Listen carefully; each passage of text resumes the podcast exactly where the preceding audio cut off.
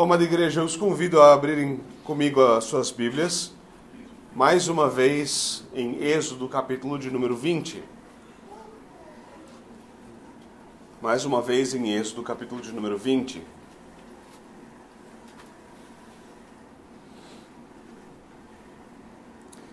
Nas últimas semanas nós estamos tratando sobre o quarto mandamento, certo? Nós estamos tratando da lei de Deus e nós estamos estendendo um pouquinho o quarto mandamento. E nós vimos no primeiro sermão, é, basicamente, o conceito de descanso na Escritura. Nós vemos que a Escritura fala de descanso, fala de, de maneiras distintas. Na semana passada, nós vimos também que o quarto mandamento não nos manda apenas descansar, mas ele também nos manda trabalhar, e ele molda, ele, ele nos ensina como esse trabalho deve ser feito. Nós devemos trabalhar como ao Senhor. Agora, hoje, nesse terceiro e último sermão sobre o quarto mandamento, eu gostaria de considerar os aspectos mais objetivos que nós temos apontados para nós aqui no Dia do Senhor e dar atenção mais estrita à resposta do nosso catecismo, certo? Então eu convido vocês a dar atenção à leitura da palavra de Deus. Nós estamos em Êxodo 20. Mais uma vez nós lemos do primeiro versículo uh, e lemos todos os três uh, mandamentos anteriores e lemos também o quarto mandamento, a fim de começarmos a gravá-los na nossa cabeça, certo? Então vamos lá, Êxodo 20, do 1 ao versículo 11 Assim diz o Senhor. E Deus falou todas essas palavras. Eu sou o Senhor, o teu Deus, que te tirou do Egito, da terra da escravidão. Não terás outros deuses além de mim. Não farás para ti nenhum ídolo, nenhuma imagem de qualquer coisa no céu, na terra ou nas águas debaixo da terra. Não te prostrarás diante deles, nem lhe prestarás culto, porque eu, o Senhor, o teu Deus, eu sou Deus zeloso, Castigo os filhos pelos pecados de seus pais, até a terceira e quarta geração daqueles que me desprezam. Mas trato com bondade até mil gerações aos que me amam e obedecem aos meus mandamentos. Não tomarás em vão o nome do Senhor, teu Deus, pois o Senhor não deixará impune quem tomar o seu nome em vão. Lembra-te do dia de sábado, para santificá-lo. Trabalharás seis dias, e neles farás todos os teus trabalhos. Mas o sétimo dia é o sábado dedicado ao Senhor, teu Deus. Nesse dia não farás trabalho algum, nem tu, nem teus filhos ou filhas, nem teus servos ou servas, nem teus animais, nem os estrangeiros que morarem em tuas cidades. Pois em seis dias o Senhor fez os céus, a terra, o mar e tudo o que neles existe. Mas o sétimo dia ele descansou. Portanto, o Senhor abençoou o sétimo dia e o santificou. Amém. Vamos orar. Senhor, nós pedimos a bênção do Teu Santo Espírito sobre os nossos ouvidos hoje não somente sobre eles, mas também sobre o coração que recebe essas palavras. Nós oramos, Senhor, para que o Senhor age em nós pelo Teu Espírito, levando a palavra ao nosso coração, fazendo, Senhor, um buraco fundo e plantando ela lá para que ela frutifique. Só o Senhor pode fazer isso. Nós oramos para que o Senhor abençoe a pregação da palavra, com o meio ordenado do Senhor, para que fé seja gerada e para que fé seja alimentada. E nós confiamos, Senhor, que assim como o Senhor prometeu, que essas coisas funcionariam assim mesmo para o nosso bem, que o Senhor fará essas coisas. Nós oramos em nome de Jesus Cristo. Amém. Amém. Bom, meus irmãos, a pergunta do nosso catecismo, nós já lemos ela, ela algumas vezes, é uma, uma única pergunta, a pergunta 103. Ela diz o seguinte: O que Deus exige no quarto mandamento? Primeiro, que o ministério do Evangelho e as escolas cristãs sejam mantidos e que eu, especialmente no dia de descanso, seja diligente em ir à igreja de Deus para ouvir a palavra de Deus, participar dos sacramentos, invocar publicamente ao Senhor e praticar a caridade cristã para com os necessitados. Segundo lugar, que em todos os dias da minha vida eu cesse as minhas más obras, deixe o Senhor operar em mim pelo seu Santo Espírito, e assim comece a viver nessa vida o descanso eterno.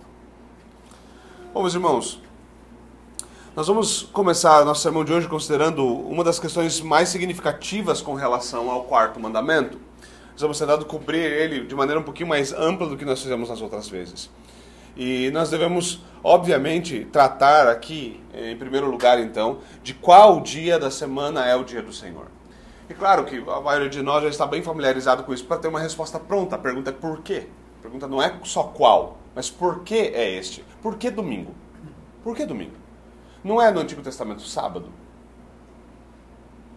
O que, que a gente faz aqui?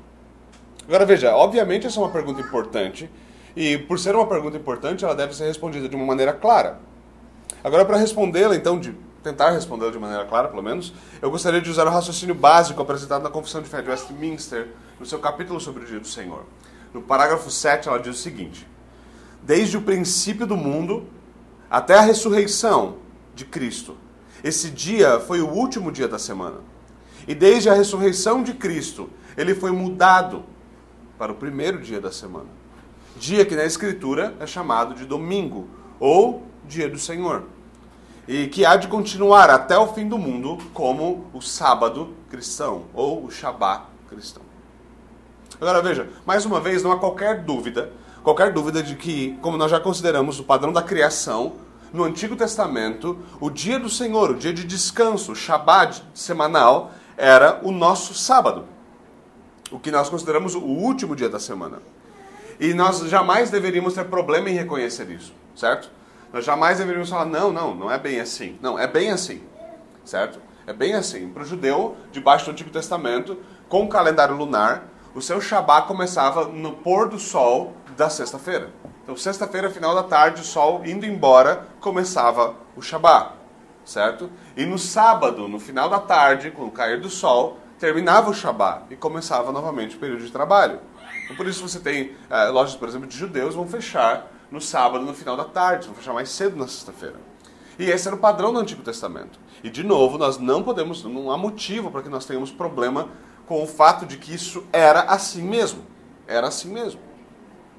De fato, o, o nome dado para o nosso último dia da semana, ele deriva-se da prática judaica, certo? Sábado é o nome derivado de Shabá. Agora é importante perceber que Shabá não significa sábado, certo? É impossível isso. A nossa palavra derivou-se do termo hebraico. Shabá no hebraico quer dizer descanso, cessar de obras, certo? Esse é o significado. Agora, o, no, o nosso dia da semana derivou-se desse termo. Ele, a raiz dele é essa, certo? Enquanto em outras línguas, como por exemplo o inglês, ele tem base em outros, outras coisas. Por exemplo, no calendário inglês, Saturday, certo? Tem base, no, uh, como muitos dos nossos dias da semana, baseado em deuses gregos ou romanos, como por exemplo no caso Saturday, Saturno, certo? Então, na prática, é, na, na, língua portuguesa, não foi assim. Agora, nós cremos então que o Shabat, ou seja, o dia de descanso, ele foi mudado no Novo Testamento. Houve uma mudança, certo? Uma mudança. Por isso, a confissão diz que desde o princípio do mundo até a ressurreição de Cristo, esse dia foi o último dia da semana. Agora, ele foi mudado. Ele, ele foi mudado do último dia da semana para o primeiro dia da semana. Mas como é que nós podemos encarar essa mudança biblicamente? Como é que nós podemos entender isso? E nós devemos entender isso. Veja, uma mudança desse nível, ela deve ter uma resposta bíblica, deve ter uma demonstração claramente bíblica. Então eu vou seguir aqui o raciocínio da Escritura. A primeira coisa, o primeiro ponto fundamental é que o domingo é o dia da ressurreição de Cristo. Certo? O dia da ressurreição de Cristo. As Escrituras nos dizem que ele ressuscitou na manhã de um domingo. É isso que a Escritura nos fala. Por exemplo, Marcos 16, 9 diz: Jesus ressuscitou na manhã do primeiro dia da semana. Na época ele ainda não era chamado de domingo, certo? Mas era o primeiro dia da semana, certo? Ele ressuscitou no primeiro dia da semana. Essa informação é confirmada em Lucas 28, eh, em Mateus 28, em Lucas 24, em João 20. A Escritura é insistente em dizer: ele ressuscitou no primeiro dia da semana. Além disso, nas aparições de Cristo após a sua ressurreição, ele não ficou o tempo todo ali, certo? Nós, somos, nós vemos nas escrituras que ele, de vez em quando ele ia embora, daqui a pouco ele aparecia. Agora, nessas aparições, ele insistiu em estar junto com os discípulos no primeiro dia da semana. Foi o que Cristo fez. Por exemplo, João 20 diz o seguinte: Ao cair da tarde, daquele primeiro dia da semana, estando os discípulos reunidos a portas trancadas, por medo dos judeus, Jesus entrou, pôs-se no meio deles e disse: Paz seja com vocês. Certo? Então o Senhor fez questão de insistir em estar com eles. E veja, eles tinham a prática de guardar o sábado e de estarem juntos nas, nas sinagogas no sábado. Jesus ensinava muitas vezes na sinagoga no sábado. Mas agora um novo padrão começa a emergir. Jesus ressuscita no domingo pela manhã e ele começa a aparecer com, e estar com seus discípulos no domingo. Isso é o, que acontece ali nesse período do Evangelho. Agora, a partir daí, as Escrituras começam a narrar qual era a prática apostólica na igreja primitiva. Lucas, por exemplo, registra em Atos dos Apóstolos o seguinte: No primeiro dia da semana, nós reunimos-nos para partir o pão. E Paulo falou ao povo, Paulo pregou. Pretendendo partir no dia seguinte, ele continuou falando até a meia-noite. Paulo pregava e não pregava pouco, certo? Pregava e não pregava pouco. Pregou até meia-noite. Esvaziava qualquer igreja hoje, certo? Mas essa era a prática deles. Eles se reuniam no primeiro dia da semana para partir o pão e para comunhão, para ouvir o evangelho de Jesus Cristo. Quando o próprio Paulo escreve a sua carta aos Coríntios, ele escreve o seguinte no capítulo 16 da primeira carta: No primeiro dia da semana, cada um de vós ponha de parte o que puder ajuntar, conforme a sua prosperidade, para que não se as coletas, não se façam as coletas quando eu chegar.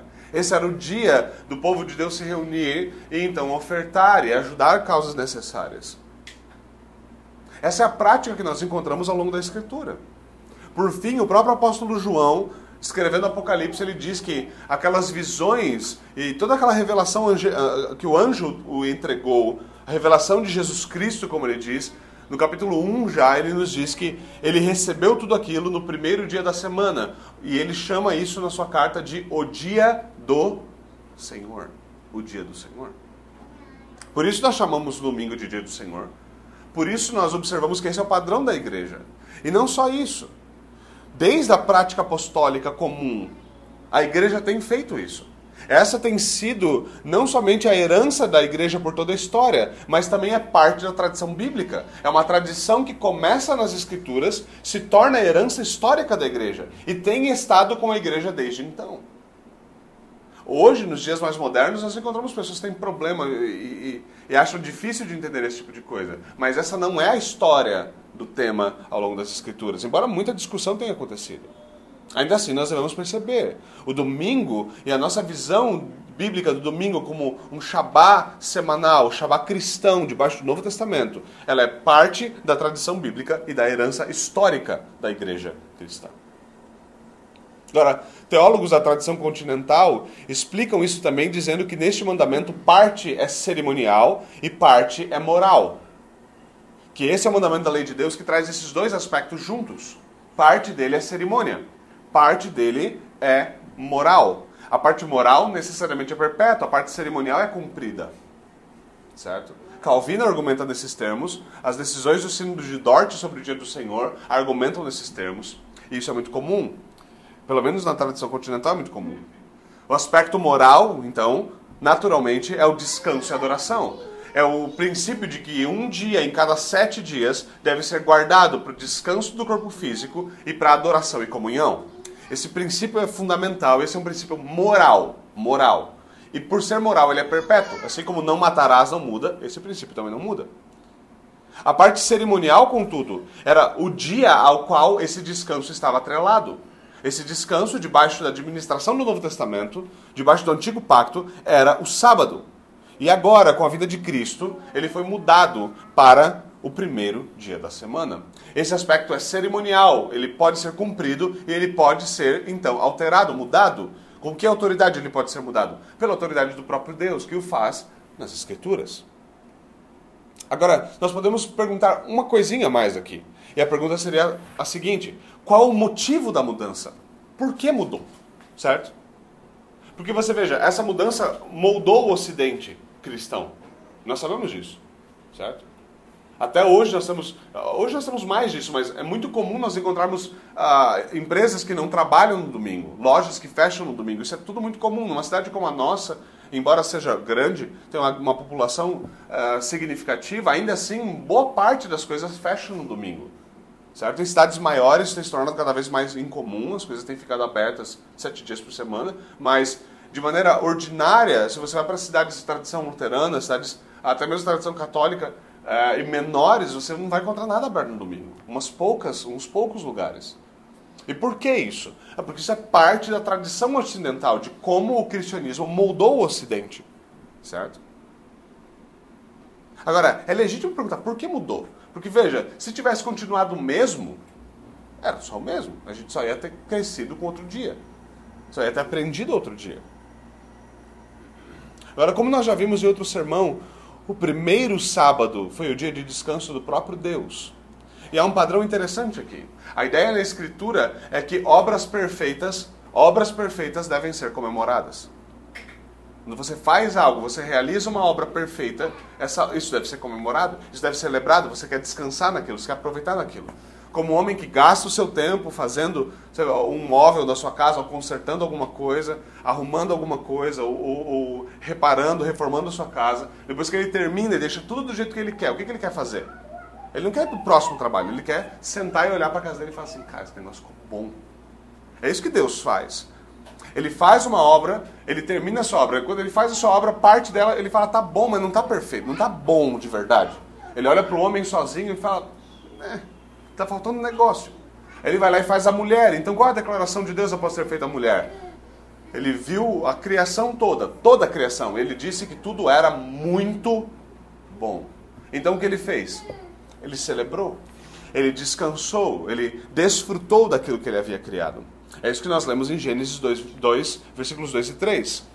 Então ali é estabelecido esse padrão de que a cada sábado a criação é comemorada. E nós vimos aqui no, nos nossos sermões anteriores como o mandamento nos leva de novo para a criação, não é mesmo? Ele argumenta com base nisso, dizendo o quê? Porque Deus criou todas as coisas em seis dias, mas o sétimo dia ele o santificou e descansou. Esse era o padrão. O Senhor fez uma obra perfeita e agora ele celebra, ele festa, ele aproveita isso. Então, como temos o um mandamento, Deus lembra-nos que ele criou os céus e a terra e tudo que neles há, e nele nós descansamos, descansamos do Senhor. Mas quando nós olhamos para a obra de Cristo, nós temos mais uma obra perfeita. Uma obra perfeita que foi realizada a fim de restaurar tudo aquilo que a queda havia destruído. Aquilo que havia sido criado bom, mas por causa do pecado havia sido profundamente afetado. E Deus então envia o seu filho para fazer uma obra perfeita. E o padrão da Escritura é que agora essa obra de recriação é uma obra que também deve ser comemorada. É uma obra que também deve ser festejada. Em sua ressurreição, Paulo nos diz que Cristo é feito o primogênito dentre os mortos. Na sua ressurreição, ele é glorificado em seu corpo, como uma prova de que por meio dele, por meio de Cristo, tudo está sendo feito novo. Nós olhamos para Cristo e dizemos: Veja, todas as coisas estão sendo feito, feitas novas. Por isso, então, no dia da sua ressurreição, nós comemoramos a redenção por meio de Cristo. Nós comemoramos, assim como comemorávamos os santos do Antigo Testamento, a criação agora, debaixo do Novo Testamento, nós comemoramos a recriação, a restauração, a redenção de todas as coisas. É por isso que o Catecismo diz: desde a ressurreição de Cristo até o fim do mundo, o domingo é o Shabat cristão, o dia de descanso, o dia do Senhor. E segundo a tradição bíblica da igreja, neste dia então nós reunimos-nos para partir o pão e para a comunhão, adorando a Deus e ouvindo o glorioso Evangelho. Esse é o aspecto fundamental da mudança. Obras perfeitas devem ser comemoradas. E a obra de Cristo deve ser celebrada na igreja. Num domingo como hoje. Não é curioso, pastor, a pensar nisso? Quantas vezes você acorda domingo de manhã e você pensa que um dia, no domingo de manhã, duas mulheres acordaram? Talvez bocejando, que nem alguns de nós ainda estamos. Certo? Elas acordaram e elas falaram: ontem nosso, antes de ontem, o nosso Cristo morreu. Nós temos que ir lá ver como ele está. Vamos até o túmulo dele. Elas juntam suas coisas e elas vão no caminho do túmulo e quando elas chegam lá, uma pedra gigante de toneladas está movida. E a primeira conclusão que elas tiram é: roubaram o meu Senhor levaram o meu Senhor. Então, de repente, o Senhor aparece ressurreto. Então, nós sabemos, nós sabemos que a vitória de Cristo sobre a morte é a vitória sobre toda tristeza e toda dor. Nós comemoramos isso todo domingo. Todo domingo. Agora, eu gostaria ainda de tratar sobre, e eu creio que fica suficientemente claro uh, o aspecto do Novo Testamento em relação ao dia do Senhor. Agora, Tendo considerado isso, é importante considerar também o preceito fundamental do descanso. E o preceito fundamental do descanso aqui deve ser encarado não somente como uma obrigação simples, mas sim como um privilégio. Veja, assim como eu falei que dias devem ser comemorados, essa comemoração não é algo que ser pesaroso. Você já viu alguém falar assim, cara, a gente tem que comemorar isso que aconteceu? O cara fala, a gente tem que, né? Vamos ter que comemorar isso aqui. Parece alguém comemorando? Nunca parece alguém comemorando. O dia do Senhor não é uma obrigação crua, mas sim um privilégio. Algo que se pode desfrutar, não, não algo que deveria ser encarado como uma obrigação crua a se fazer. E isso é extremamente importante. Como nós já vimos, o descanso é algo que deve vir após o trabalho. Trabalho esse que deve ser feito então como ao Senhor. E assim como a nossa vocação é uma bênção de Deus, que é seguida por bênçãos. Lembre-se, o trabalho, a ideia de vocação é uma ideia bendita, é uma bênção de Deus. E quando nós trabalhamos como ao Senhor, essa bênção é seguida por mais bênção. Isso é uma cascata de bênção. Assim, também o descanso do trabalho é uma bênção divina. Lembre-se daquilo que nós lemos no Salmo 103. Deus nos diz que Ele conhece a nossa estrutura. Ele sabe do que nós somos feitos. Porque Deus sabe do que nós somos feitos. Ele sabe que nós precisamos de verdadeiro descanso. Logo, o descanso ordenado por Deus é uma bênção apropriada para quem nós somos, para quem nós somos, como Deus nos criou. E Deus ordena então que haja descanso. Agora, quando nós consideramos esse descanso ordenado, sejamos bastante honestos. A primeira coisa que nós fazemos é pensar naquilo que nós não podemos fazer. A primeira coisa quando você ouve, guarda o dia do Senhor. Curiosamente, esse é um dos poucos mandamentos, nos dez mandamentos, que não traz a palavra não, certo? A maioria dos mandamentos são expressos de maneira mais objetiva negativamente, certo? Não matarás, não roubarás, não adorarás outros deuses, não cobiçarás.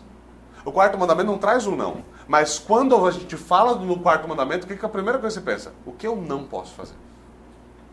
Essa é a primeira coisa que as pessoas esperam, infelizmente, é que com o quarto mandamento seja, seja entregue, então, uma lista de coisas que não se podem fazer.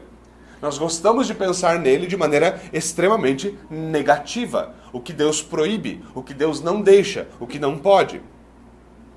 Nós esperamos então por essa lista. Item número um: você não pode, sei lá.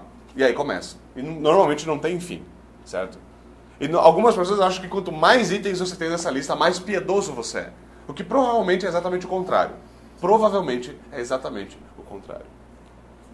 Agora, mas nós não devemos pensar no mandamento como Deus nos dizendo que nós somos obrigados a fazer esse tipo de coisa. Veja, não estou dizendo que não é um mandamento. Estou dizendo que nós não devemos ver ele como uma obrigação pesarosa, como um fardo que Deus coloca. Sabe, ele fala: Venha, vinde até mim, vós que estáis cansados e sobrecarregados, e eu vos darei descanso. Vinde a mim, pois o meu fardo é leve, o meu jugo é suave, com exceção do quarto mandamento. Esse é difícil de guardar, sabe? Esse é o peso. Peixe. Então tudo que eu falo se aplica a toda a vida cristã, menos ao quarto mandamento. Não é isso que a Escritura, obviamente, nos diz. Nós, o quarto mandamento não é algo que simplesmente nos impõe uma obrigação pesarosa, mas sim, ele deveria nos fazer pensar que ele nos dá um privilégio glorioso. Um privilégio glorioso. Isso, é, isso é outra forma de dizer que nós devemos abordar esse mandamento sem cinismo. Nós não devemos ser cínicos ao dizer que nós devemos nos deleitar no dia do Senhor, quando na verdade nós pensamos no dia do Senhor como um fardo pesado demais para ser carregado. Esse cinismo cristão é um dos grandes problemas que nós enfrentamos. É a pessoa que odeia, odeia ter que fazer as coisas que ela tem que fazer, mas ela vive falando: ah, é um prazer isso aqui para mim. Isso é cinismo. Isso é cinismo. Os pais que têm os seus filhos e eles realmente não estão gostando da experiência de ser pais, mas eles têm que dizer, porque não é crente, né? Você não é crente você falar, ah, não, é um, é terrível ter meus filhos. Então o que eles abraçam? O cinismo. Não, essa criatura aqui é uma bênção. Nós tratamos os mandamentos de Deus muitas vezes dessa forma. E nós devemos aprender a olhar para o quarto mandamento não como uma obrigação sem sentido, mas como um privilégio glorioso. Algo, mais uma vez, que se celebra. Aqui a primeira coisa, então, a se considerar é que, ao dizermos que o dia do Senhor é um dia de descanso, nós não devemos, em primeiro lugar, ver esse dia como um dia de inércia. Deixar de trabalhar não é entrar em inércia. Nós estamos falando de um livro texto de física. Não é quanto mais parado você ficar, mais santo você é no dia do Senhor. Quanto mais parado você ficar, mais santo você é. O trabalho aqui ele não é definido pelo esforço em fazer algo, necessariamente, mas sim pelas responsabilidades ordinárias da nossa vida. Você de trabalhar todo dia para sustentar o seu lar. Mas no dia do Senhor, essa responsabilidade ordinária, ela fica de lado para que outras coisas sejam feitas. Essas outras coisas também demandam esforço. Elas não demandam o mesmo esforço. Certo? Então nós olhamos para aquilo que é ordinário nos seis dias de trabalho e nós trabalhamos. Agora, no dia do Senhor, nós deixamos esses afazeres de lado e nós desfrutamos das bênçãos dadas por Deus, pelos privilégios que Ele dá. Esses privilégios são adorar a Deus na comunhão com o seu povo e descansar no nosso corpo. Esses são os privilégios. Agora, naturalmente, veja, a adoração pública e a comunhão também exigem esforço. Alguns aqui têm esforço significativo para estar aqui, têm de tomar a estrada todo dia, para ir e para voltar, para congregar juntos. Isso não é esforço? Tem gente que não, não se esforça tanto no trabalho. Você não precisa trabalhar, trabalhar de casa, sei lá. Certo? Às vezes, para ter comunhão, você também tem que se esforçar. Nem sempre é fácil. Certo? O esforço que na nossa igreja tem que ser cada vez mais feito. O esforço que nós temos muitas vezes dificuldade de fazer. Mas essas são coisas nas quais nós devemos nos esforçar, nós devemos dar atenção a ela, nós devemos ser objetivos sobre ela. Nós não deveríamos adorar, por exemplo, no dia do Senhor de forma negligente ou desprezar a comunhão por ser o dia do Senhor. Então você vem para o culto e fala: Não, eu vim para o culto, mas eu não vou nem levantar porque é muito trabalho. Hoje é dia de descanso. Culto para mim, se tivesse uma cama, aí ia ser o dia do Senhor de verdade. Não é, obviamente, esse o conceito que nós temos aqui. Essas bênçãos que são conferidas, esses privilégios, ele também toma um esforço. Assim como toma esforço você ir para qualquer, qualquer comemoração certo? Qualquer comemoração toma verdadeiro esforço, verdadeiro esforço. Comida tem que ser preparada, bebida tem que ser comprada, a casa tem que ser arrumada, coisas têm que ser feitas. E por isso, se nós somos sérios sobre o desfrute do dia do Senhor, isso vai tomar esforço. Mas esse tipo de esforço não é quebra do mandamento. Bem pelo contrário, ele é um cumprimento adequado. Agora, o descanso físico também é parte importante desse dia. Mas nós não descansamos apenas o nosso corpo físico, mas também a nossa alma. Quando nós ouvimos o glorioso evangelho do Filho de Deus, do Cristo que morreu pelos nossos pecados e ressuscitou para a nossa justificação, nós estamos então descansando a nossa alma. A alma é essa que vai descansar nele eternamente. Vai descansar na redenção que o Senhor nos deu. Ou seja, o dia do Senhor não é propriamente observado se nós passamos 24 horas na cama, dormindo, sem fazer nada.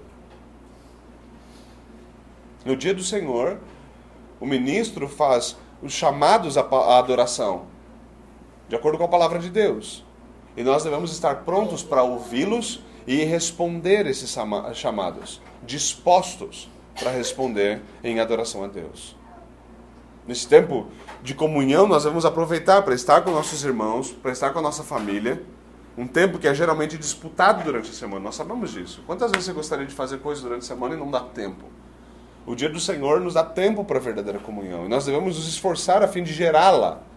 Um dos maiores problemas, inclusive da nossa igreja, e eu posso falar isso porque eu já ouvi vários de vocês falando isso. Um dos maiores problemas e dificuldades da nossa própria igreja é que muita gente fala que deseja que a igreja tenha, mais comunhão, mas não faz nada sobre o assunto. Você fala, ah, a gente tem tanta pouca comunhão, né? Então Deus te abençoe e vai embora. Você fala assim, cara, a gente está tendo pouca comunhão, vamos lá para casa. Vamos fazer alguma coisa? Vamos marcar alguma coisa essa semana? Aí você convida, convida, convida, a pessoa não vai, não vai, não vai, não vai. Aí depois a pessoa vem para você e fala assim, cara, a gente tem pouca comunhão, você não acha? Você fala, rapaz, tá doido? Isso é bestada? É? Hã? Nós devemos perceber isso. Isso toma verdadeiro esforço. E esforço mesmo, especialmente parece aqui no sul. Né? Parece que a gente, né? a gente não está em Curitiba, gente. Certo? Não é, não é pecado falar com os irmãos. Não é pecado receber eles na sua casa. Né? É importante que nós percebamos isso. Esse tipo de esforço é importante. O dia do Senhor não é propriamente observado quando nós sentamos para comer juntos no dia do Senhor, por exemplo, cada um fica olhando para o seu celular, nas mídias sociais, rolando seu Instagram para baixo, certo? Cuidando das suas próprias coisas. É um dia para comunhão. Para dia para comunhão. Agora, aqui é importante tratar mais um aspecto antes de passar para o próximo ponto, que é aqueles que questionam a legitimidade da recreação no dia do Senhor. Certo? Aqueles que questionam a legitimidade da recreação no dia do Senhor. E é uma parte da tradição reformada, vamos ser bem honestos quanto a isso aqui. Uma parte da tradição reformada é bastante estrita com relação à recreação no dia do Senhor. Certo? Bastante estrita. Alguns dizem que no dia do Senhor, e, e aqui uma das confissões de fé é, reformadas diz isso: no dia do Senhor, todo o nosso tempo deve ser gasto em adoração pública e exercícios devocionais pessoais e familiares em obras de misericórdia. A pergunta é: se o mandamento está nos mandando descansar, se todo o tempo deve ser gasto assim, quando é que você descansa? Certo? É importante perceber isso. E muitas vezes, no esforço por ser piedoso, muitos de nós passamos dos, passamos dos limites apropriados das coisas. Certo? E isso não é verdadeira piedade. Isso não é verdadeira piedade. É só exacerbação. O problema óbvio aqui é que quando não há nenhum tipo de descanso físico, não há verdadeiro descanso, não há recomposição das forças. E isso é algo necessário. É algo que o mandamento objetivamente aponta. Muito mais claramente do que outras coisas. Então aqui eu, é, eu assumo que a posição tomada pelo sino de Dort, oficialmente tomada pelo sino de Dort, sobre o dia do Senhor é mais apropriada. E ela, ela nos diz que a, a recreação é legítima, conquanto ela não nos impeça de atender os cultos públicos. Certo? E vale ainda dizer que essa recreação pode ser melhor utilizada para fomentar a comunhão. Então não é aquele negócio assim, é recreação. Então lá em casa cada um gosta de ver uma série Netflix. Aí cada um vai para um quarto. Ninguém fala com ninguém, certo? E aí todo mundo está se recreando. É dia do Senhor, maravilha. Dia de, de temporada de Netflix, uma, uma temporada num dia. Não é isso. Não é esse o aspecto. Mas é aproveitar a recreação para a comunhão. Então você vai, você vai sair do culto, você vai uh, almoçar com a sua família e depois você vai pegar e vai dar uma volta com seus filhos. Você vai passear com eles, você vai dar atenção para sua família, vai estar com eles de uma forma que geralmente durante a semana você não pode gastar tanto tempo. Você vai usar aquele tempo para a comunhão, para estar com eles. Mas você não vai ficar lá correndo e fazendo seus filhos correr de tal forma que quando vocês chegarem no culto, vocês, primeiro, vocês vão chegar atrasados no culto, quando vocês chegarem no culto, vocês vão chegar dormindo no culto. Está todo mundo cansado demais. Você vai ser zeloso. Por quê? Porque no dia do Senhor, o ideal é que a recreação não seja de nenhuma forma empecilho para a comunhão. Então o recado é especialmente para os homens. Ah, mas tem dia do. é jogo do Mengão. Esse é o tipo de coisa que não deveria nem ser respondida. Né? Tem gente que se prostra diante desse tipo de coisa. Certo? Nós precisamos ser sábios quanto a isso. Ser sábios quanto a isso. Vê que nós devemos ser zelosos. Ou seja, o princípio fundamental que deve reger a nossa compreensão sobre o dia do Senhor é que nele o Senhor nos concede a graça de adorá-lo em comunhão com o seu povo. A graça de estar com a nossa família, a graça de estar com irmãos, a graça de desfrutar de coisas. Não é para nós acordarmos amanhã de manhã e falar assim, a gente não tem, primeiro porque a gente não tem três anos, certo? Segundo, porque não é algo simplesmente que você tem que fazer. É algo que você tem o privilégio de fazer. É prazeroso fazer. Um exemplo simples, uma ilustração simples, ainda que tosca, ela nos explica esse tipo de coisa muito bem. Por acaso você deixa para fazer as suas compras, viajar, cortar grama e fazer o balanceamento do carro, certo? bem no dia da festa de aniversário do seu melhor amigo. Festa de aniversário do seu melhor amigo, festão ele vai dar. Certo? Aí você fala, pô, mas acho que eu não vou, que hoje eu tô precisando cortar grama aí, sabe? Vai rolar. É assim que a gente trata? É assim que você trata a comemoração? Para aqueles mais, mais né, que gostam um pouquinho uma boquinha livre, certo? É assim que você trata quando tem, quando tem refeição gratuita? Não é assim. Nós programamos com antecedência, a fim de poder desfrutar desse tempo de maneira mais agradável possível. Nós focamos nisso. Assim como nós devemos focar no trabalho de maneira uh, saudável, obviamente, durante a semana, no dia do Senhor nós devemos focar no Senhor, porque é dele o dia. Mais uma vez, isso é uma forma de argumentar que o dia do Senhor não deve ser visto como um fardo ou uma obrigação desagradável, mas sim como algo que nós temos o privilégio de fazer. Algo que se celebra, uma obra perfeitamente realizada que se celebra, algo do qual nós devemos desfrutar, algo no qual nós nos deleitamos. E o perigo aqui, meus irmãos, está no seguinte: o perigo é que o dia do Senhor é um excelente, é um excelente campo de guerra para o legalismo. Se você tem um pouquinho mais de experiência no meio reformado, você sabe do que eu estou falando. Agora, o legalismo sempre faz a mesma coisa. Ele leva o farisaísmo à hipocrisia. Por quê? Como disse Gerardo Voss, grande teólogo reformado, ele diz o seguinte: o legalismo obedece. Mas o problema do legalismo é que, enquanto ele obedece, ele não adora. O legalismo obedece, mas ele não adora. Ele cumpre o mandamento, mas ele não se deleita nele. Ele faz o que tem que fazer, mas ele não vê prazer naquilo. Esse é o problema do legalismo. É que o joelho dobra, o coração não. E nós devemos ser cuidadosos aqui, porque é muito fácil ser demasiadamente escrupuloso sobre o dia do Senhor. E nós temos exemplos bíblicos de uma galera extremamente escrupulosa sobre o dia do Senhor, os fariseus. O que eles fizeram com Jesus? Os seus discípulos estavam passando aqui por meio desse, desse campo aqui, eles começaram a colher umas espigas e comer. Né? Fazendo, tratando as espigas com a mão e comendo. E aí? E como Jesus trata daquilo? Jesus trata aquilo como absurdo. Por quê? Porque esses homens estavam sendo demasiadamente escrupulosos. E veja, eles não só estavam sendo demasiadamente escrupulosos consigo mesmos, eles estavam sendo demasiadamente escrupulosos com os outros. Jesus trata aqueles homens como quem está quebrando o quarto mandamento. E isso é cômico. Eu acho isso uma maravilha. Que o Senhor Jesus vê gente que pensa que é piedosa, colocando regras para os outros, sendo demasiadamente escrupuloso, escrupuloso com os outros sobre o dia de descanso, ele fala assim: quem está quebrando o quarto mandamento é vocês. Isso deve nos ensinar, meus irmãos, como isso deve nos ensinar. A lembrar que aqui é ordenado deleite, desfrute, celebração. Não é ordenado para você virar um chato de galocha que inferniza a vida de todos os irmãos. Tem medo de convidar você para ir lá, você para ir comer na casa dele, porque ele vai falar: "Mas você vai passar pano no dia do Senhor?"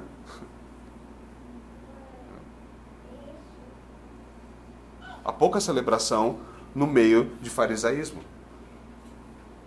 De novo, o legalismo, ele obedece, mas ele não adora. E esse é um problema.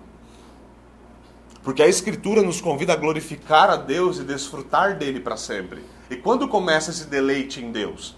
Aqui. E no dia do Senhor nós temos essa, essa graça de desfrutar do tempo dedicado a Deus. E é isso que nós vimos que é a ordenança de Deus, certo? Lembre-se, vou ler mais uma vez o que Isaías diz no capítulo 58 da sua profecia.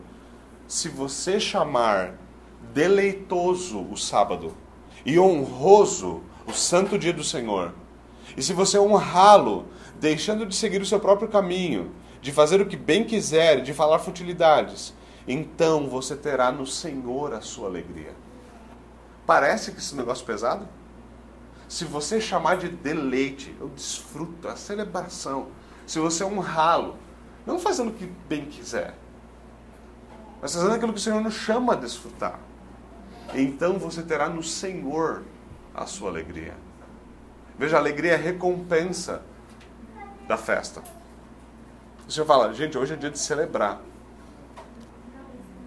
E a bênção da obediência é alegria no Senhor. Alegria no Senhor. Isso é extremamente importante. Agora, por fim, eu gostaria então de dar atenção aos dois pontos feitos no nosso catecismo de maneira bem objetiva. Tá? De maneira bem objetiva. Respondendo à pergunta, o nosso catecismo diz o seguinte: respondendo à pergunta o que Deus exige no quarto mandamento, o nosso catecismo responde da seguinte forma: o primeiro uh, duas respostas são dadas. A primeira consta de duas partes, certo? Duas respostas, a primeira, duas partes. A primeira coisa que ele diz é o seguinte: o ministério do evangelho e das escolas cristãs deve ser mantido, certo? O ministério do evangelho e as escolas cristãs devem ser mantidas. Em segundo lugar, certo? Ele ainda no primeiro ponto, ele nos diz que especialmente no dia de descanso, eu devo ser diligente e ir à igreja de Deus para ouvir a palavra de Deus, participar dos sacramentos, invocar publicamente o nome do Senhor e praticar a caridade cristã para com os necessitados. Esse é o primeiro ponto, essas são as duas partes, certo? Agora, Ursinos foi um dos autores, certo? Zacarias Ursinos foi um dos autores do Catecismo de Heidelberg e ele escreveu um grande comentário, um tomo bastante significativo sobre o Catecismo de Heidelberg. Ele, na verdade, não escreveu necessariamente o Catecismo, mas ele deu palestras no Catecismo que viraram o comentário no Catecismo de Heidelberg. No seu comentário sobre essa resposta, certo? Sobre essa pergunta e resposta específica, em seu comentário, ele nos diz qual é o propósito último para o quarto mandamento, por que Deus ordenou isso. E parte da sua resposta diz o seguinte: que Deus o apontou para a manutenção da adoração pública. A manutenção da adoração pública a Deus por parte da igreja. Ou, em outras palavras, ele mesmo diz, a preservação perpétua e o uso do ministério eclesiástico. Ele diz que esse é um dos motivos pelos quais Deus aponta esse tempo de adoração. Por isso, em primeiro lugar, ele nos fala sobre o sustento do ministério do evangelho. Por quê? Pois sem ministros sem ministros, não haveria pregação da palavra e sacramentos a serem administrados. É necessário que haja sustento do ministério, para que haja ministério, para que esse ministério possa desempenhar o papel ministerial, para que possa haver pregação legítima, para que possa haver legítima administração dos sacramentos. Para que essas coisas possam ser feitas, certo? Então, deve haver o ministério do evangelho, e por isso deve haver o sustento. É por isso que ele começa dizendo que no dia do Senhor, uma das coisas que Deus exige é o sustento do ministério. Porque se nós queremos que a igreja continue, isso deve ser feito. O primeiro ponto, então, o ministro deve ser mantido, a fim de que nós possamos desfrutar do segundo ponto. Agora, aqui eu quero dizer, aproveitar, porque é legítimo dizer algumas coisas sobre essa questão do ministério. Não são poucos os ministros que são tentados a deixar o ministério, e são tentados por vários motivos. Isso não é uma coisa que acontece somente aqui ou acolá. Isso é uma coisa que afeta a igreja como um todo. Muitas vezes, ministros têm verdadeira dificuldade com seu mantimento, com o excesso de trabalho no ministério, e em especial, muitas vezes, com problemas em lidar com as pessoas. Agora veja, qualquer um de nós pode dizer, essas coisas são difíceis para todos nós. Todos nós lutamos para nos manter, todos nós temos dificuldade para lidar com pessoas, todos nós temos dificuldade com, às vezes, ter trabalho demais na mão. Agora nós devemos reconhecer uma coisa. Quão pior é isso quando você terá de dar contas ao próprio Deus pelas pessoas que estão debaixo de você. Às vezes você não é sobre isso. Além disso, o desrespeito, a desonra, a negligência dos deveres cristãos, a quebra dos votos de membresia, todas essas coisas tornam o trabalho do ministro cada vez mais pesaroso. Isso não é um negócio que eu, como ministro, posso falar simplesmente soltamente. Isso é algo que deve ser encarado como fato, porque a Escritura fala duramente sobre isso. Hebreus 13, por exemplo, nos diz as seguintes palavras: Obedeçam aos seus líderes e submetam-se à autoridade deles. Eles cuidam de vocês como quem deve prestar contas. Obedeçam-lhe para que o trabalho deles seja uma alegria e não um peso. Pois isso não seria proveitoso para vocês. O argumento deles é bem racional o argumento de Paulo aqui, não é? Olha, se você for um peso para o seu ministro, isso é pior para você. É simples, certo? Spurgeon tem um livro bastante interessante, eu recomendo a todos, se chama Lições aos seus alunos. E nesse livro, Spurgeon diz o seguinte: as provações de um verdadeiro ministro não são poucas, e as que são causadas por crentes professos ingratos são mais duras de aguentar do que os mais grosseiros ataques de inimigos confessos que nenhum homem que anda em busca de tranquilidade mental e de quietude na vida entre no ministério. Se o fizer, fugirá dele com desgosto. E de fato isso acontece. Isso Martin Lloyd Jones dava tudo, ele sempre aconselhava aqueles que estavam chegando e querendo é, entrar para o ministério pastoral, tornar-se pregadores, ele dizia o seguinte, meu irmão, só faça isso se você não puder fazer mais nada da sua vida. Se você consegue fazer qualquer outra coisa, vai fazer isso. Vai fazer isso. Porque qualquer outra coisa vai ser mais fácil. Nós devemos atentar para isso. E nós devemos lembrar que o sustento, então, do ministério não é simplesmente dinheiro, mas há também respeito e honra. E nós devemos lembrar mais do que isso, que ministros são sustentados por orações. Ministro precisa de dinheiro para colocar a, comida na sua própria mesa, a comida na boca dos seus filhos e sua esposa. Ministro precisa de respeito e honra para que ele possa desempenhar o seu ministério. Mas ministros são ministros de Deus, eles precisam das orações do seu povo. Eles precisam que o seu povo ore por eles, peça por eles, para que eles não caiam, para que eles sejam firmes, para que eles amadureçam, para que eles preguem melhor, para que eles sejam gente melhor.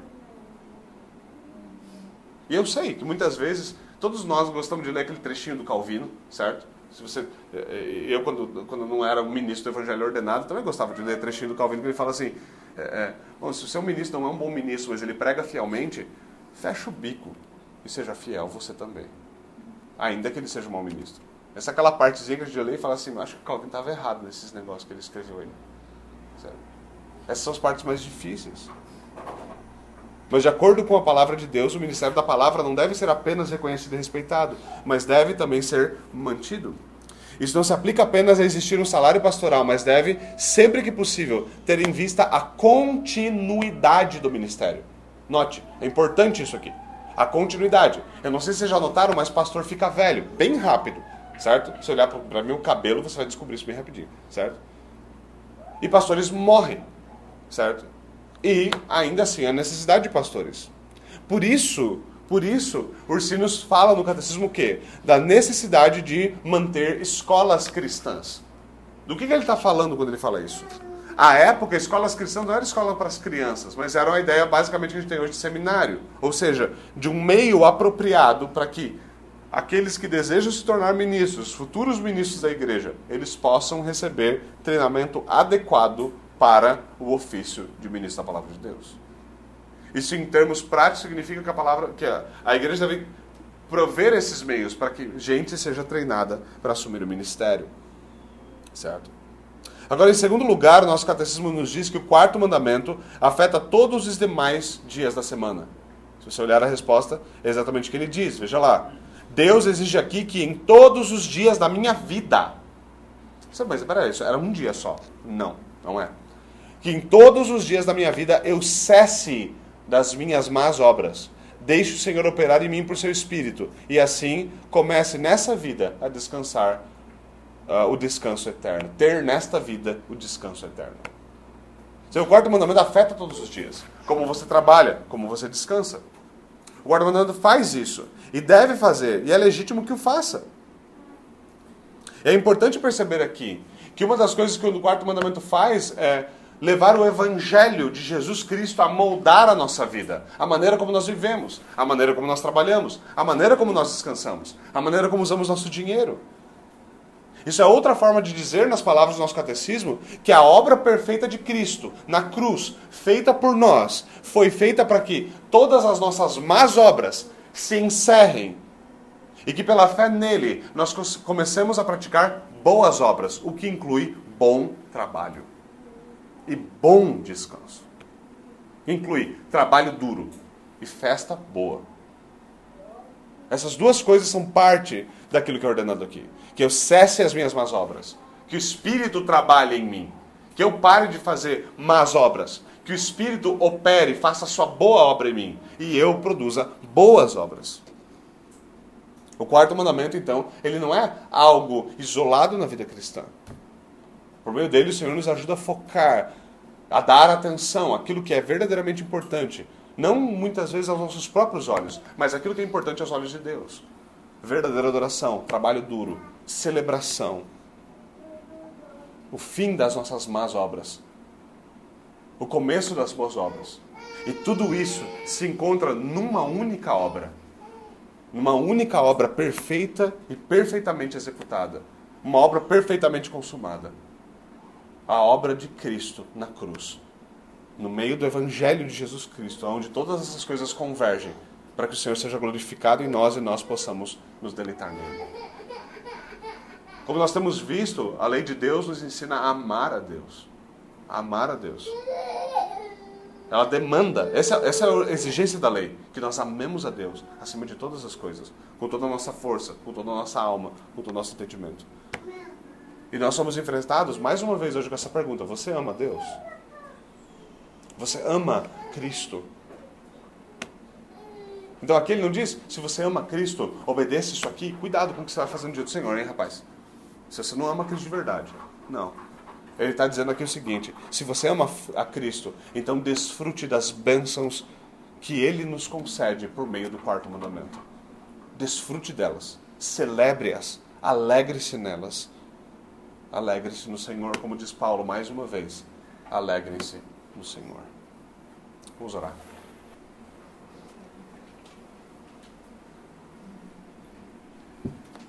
Senhor, nós rendemos graças pela tua bondade. E o Senhor é bom. E hoje nós ouvimos mais um pouquinho de como o Senhor é bom. De como o Senhor ordena a vida, de como o Senhor nos dá descanso, de como o Senhor nos deu o seu filho e com ele o Senhor nos dá todas as coisas. Senhor, muito obrigado. Aplica o teu evangelho ao nosso coração. O evangelho do teu filho, aquele que fez a perfeita boa obra aquela boa obra por meio da qual todos nós somos salvos. Ensina-nos, Senhor, também a fazer boas obras, a cessar as más obras, a descansar no Evangelho, a descansar no Teu dia. Ajuda-nos, Senhor, a não ser demasiadamente escrupulosos, nos tornar fariseus, sepulcros caiados. Ajuda-nos, Senhor, a ser gente alegre, que celebra, que lembra, domingo após domingo, que a vitória do Senhor tragou a morte.